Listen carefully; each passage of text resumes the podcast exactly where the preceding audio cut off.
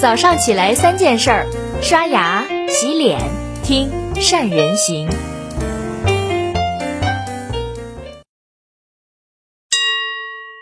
用企业家的眼光选投资，以投资人的格局做企业。大家好，我是宋慈。在上一期分析内循环的文章里，我们通过对比欧美日这些老牌的经济强国的发展模式，分析了中国经济内循环之路。嗯，这条路有机遇也有风险。那么在内循环的结构中，机会存在于哪里呢？我们知道，中国经济发展的模式也是靠着出口、投资和消费这三驾马车，其中消费是离我们生活最近的。尤其是在居民收入进一步提升，政府又强调房住而不炒，鼓励国内消费的大背景之下，国内的消费市场将会进一步的被挖掘。而在消费内循环的结构里，消费品主要是从品牌、线下渠道和服务三个角度去看，这与我们前几十年的消费升级有着不同的发展的模式和规律。消费者会看重大品牌和龙头的企业，内循环的开启打开了改革开放之后的新的时代。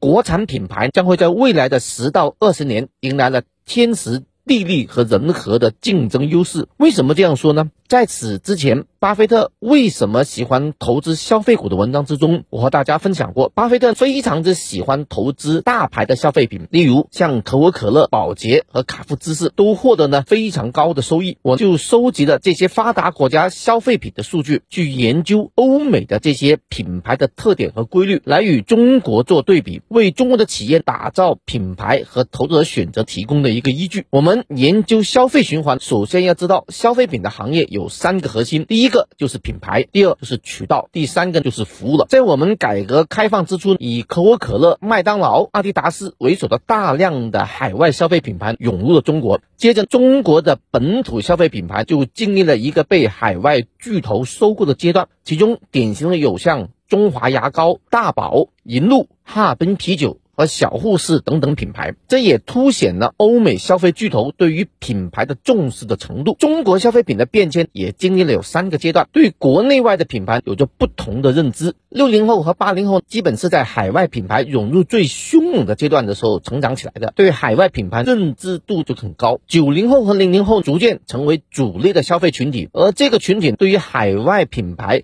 并没有。特别深的历史的印记，在两千年以后，很多新的国产品牌也就快速崛起，大家开始接触了优秀的国产品牌。而在近年来，中国经济的发展和企业的管理水平都有了大量的提高，像淘宝、天猫、京东等线上渠道以及直播带货这样新的销售模式，逐渐成为了大家购物的主流了。那我们与欧美成熟的市场对比一下，会有什么不？我在这些发达国家的消费行业里发现一个规律：随着经济发展和时间。的推移会出现行业的前五名的集中度会越来越高的情况。我收集研究了欧美和国内的服装、食品、饮料、家庭消费用品、奢侈品等消费品牌行业的一些数据。从二零幺九年的财务数据和市值和统计，以前五位和前十位公司的市值和营收的收入两个角度来看，欧美消费的集中度有集中度高的明显特点。超过了百分之八十甚至百分之九十，但是中国只有百分之四十到百分之五十左右，具有巨大的成长空间。我们先来看一下欧美的服装、纺织品和奢侈品消费品牌的这样对比。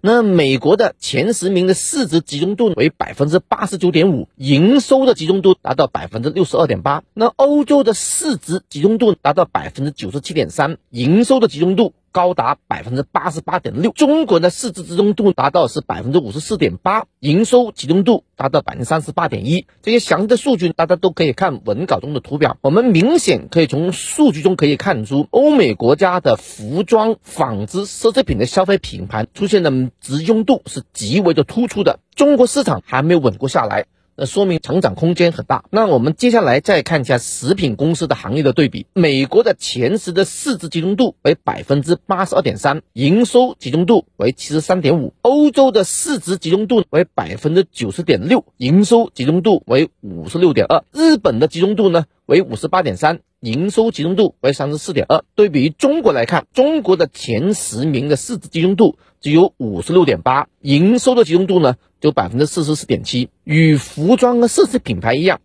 欧美国家的前十名的品牌都有高度集中的情况，同样，中国的品牌也有很大的成长的空间。接下来，我们再看一下中美的家庭用品消费品牌对比的情况。美国市值的集中度为百分之九十六点一，营收集中度为百分之九十一点一；欧洲的市值集中度为百分之九十八点九，营收集中度达到百分之九十五点九；日本的集中度达到百分之九十八点七，营收集中度达到百分之九十六点八。中国的前十的市值集中度是九十八点八，营收的集中度达到百分之九十五。我们可以看到，与服装、奢侈品、食品的品牌不一样，中国的家庭用品的消费品牌与欧美发达国家已经保持了高度的一致，前十名都有高度的集中的情况。从投资者的角度来看，这种家庭用品的行业龙头品牌已经形成，出现新品牌和被颠覆的可能性就比较小。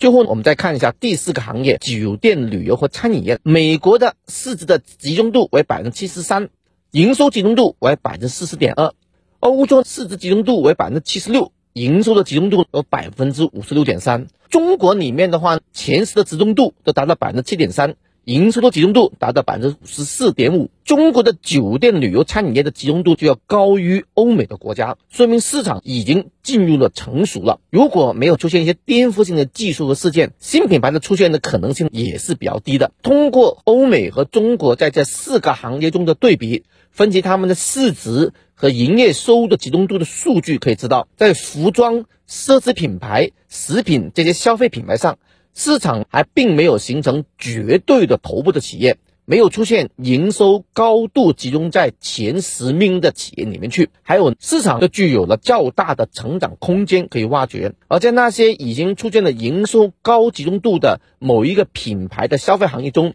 企业家就对行业的发展和定位做一个思考。同样，对于投资者而言，消费品行业龙头的公司的股票市值高度集中的情况下，无论在品牌渠道。和服务都有巨大的优势，都是投资者可以考虑的对象。大家看我的系列文章有没有一种印象？通过以上的数据，无论企业的发展方向和投资理财，都是不能靠想，而是要靠数据驱动来做决策的。希望大家也逐渐养成这样的思维，决策源于数据。那如何打造一个品牌？品牌犯错了，如何去逆转？下周我再和大家去做分享，用企业家的眼光选投资。以投资人的格局做企业。大家好，我是宋子，我们下周再见。